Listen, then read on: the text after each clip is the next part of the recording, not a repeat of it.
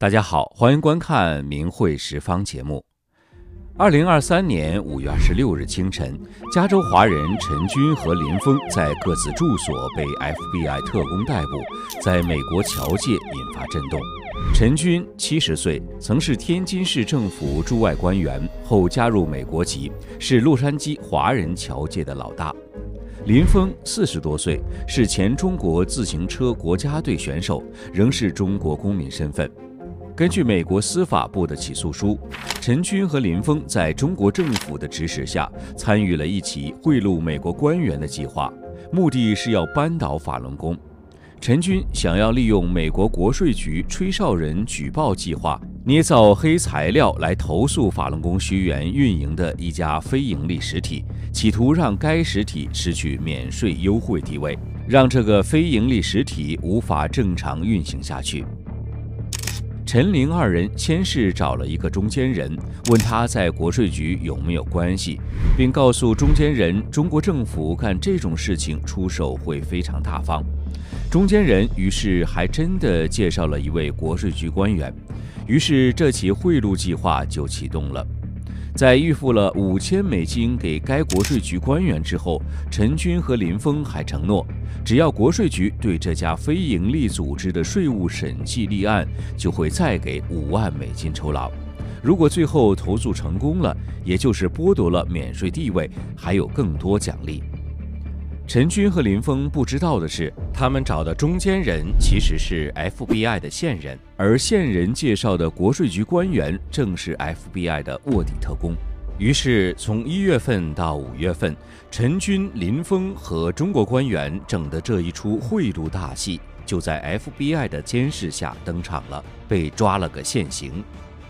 陈军、林峰二人的落网具有标志性。过去中共主要利用海外的使领馆在华人圈里搞事，这次是从中国大陆的政府办公室遥控在美国培植的一众马仔，直接干预美国政府来打压异己，彰显了中共迫害人权的无所顾忌。引人注意的是，在美国司法部的案情陈述里，特别提到了在背后操纵陈林二人的位于天津的那个办公室，就是臭名昭著的六一零办公室。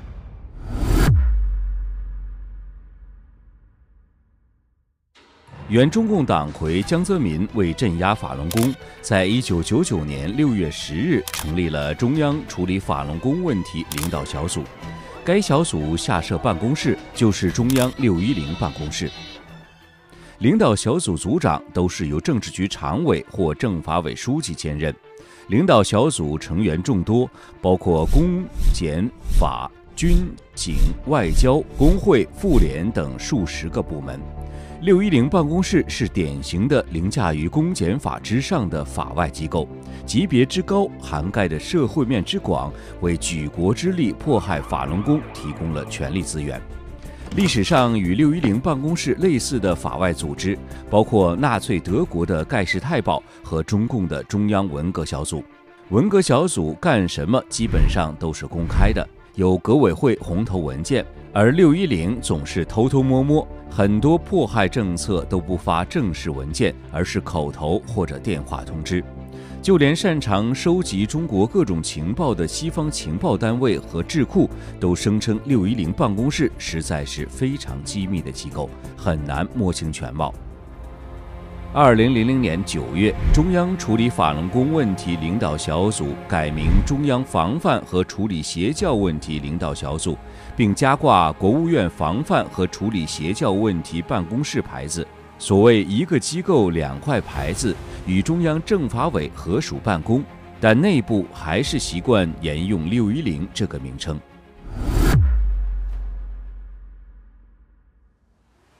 对法轮功的迫害力度和广度，与六一零办公室在社会上分布的密度有极大关系。从中央到地方，到底有多少六一零办公室？对外而言是个谜。从网络上透露出的零零星星的信息，可以窥视一下六一零的触角都蔓延到了什么程度。有省委六一零、市委六一零、县委六一零。区委六一零，街道六一零，乡六一零、镇六一零、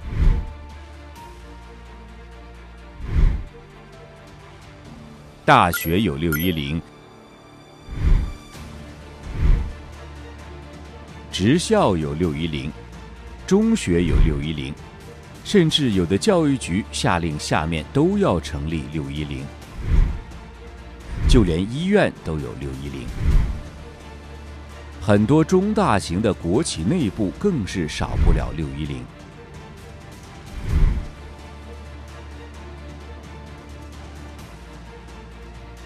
公安部专门成立了一个第二十六局，就是公安部的六一零。中国驻悉尼总领事馆原一等秘书陈用林，二零零五年决裂中共，曾到美国国会作证，称中国政府在澳大利亚外交使馆成立了反法轮功涉外斗争专门小组，他专门负责压制那个地区法轮功的工作。陈用林说的其实就是外交系统的六一零，把迫害输出到全世界。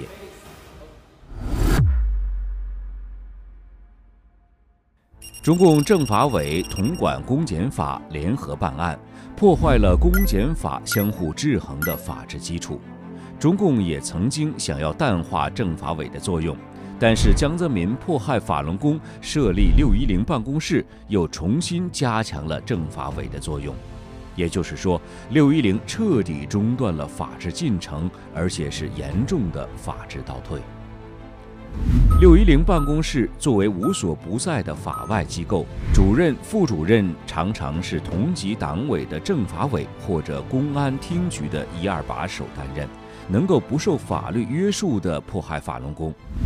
舆论造假宣传，强制洗脑转化，关黑监狱，逼迫工作单位、学校用就业、升学来让法轮功学员放弃修炼，用住房、养老金等生存环境来威胁学员，抄家、绑架、非法关押、滥施酷刑、打死、打残、打伤，甚至被活摘器官。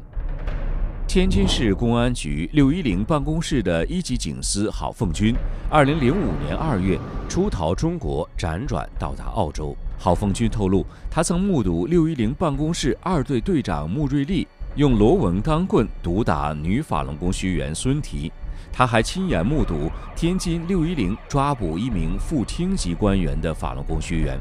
央视焦点访谈威胁老人按官方口径污蔑法轮功以换取减刑。记者从采访室出来时，正好碰上郝凤军，他直接把话筒递到郝凤军嘴边，郝凤军脱口而出：“这不是造假吗？”郝凤军因此被关禁闭二十多天。作为法外机构，干预司法是六一零的拿手好戏，也是地地道道的法治毒瘤。法官们可以明目张胆地在法庭上说：“对法轮功不讲法律。”正如马丁·路德·金的名言：“对一个人的不公，就是对所有人的威胁。”对法轮功的迫害不停止，中国社会就不可能有法治。随着社会矛盾冲突和群体事件越来越多，六一零模式也扩展到了其他人群。没有了法治根基，早晚每个人都会成为牺牲品。二零一八年，在机构改革中，将中央六一零划归中共中央政法委员会公安部，一方面表明迫害不得人心，六一零在走下坡路；另一方面也表明六一零从临时机构变成了常态，六一零仍在作恶。六一零官员落马的很多。不说地方上的，光是中央六一零的就好几个。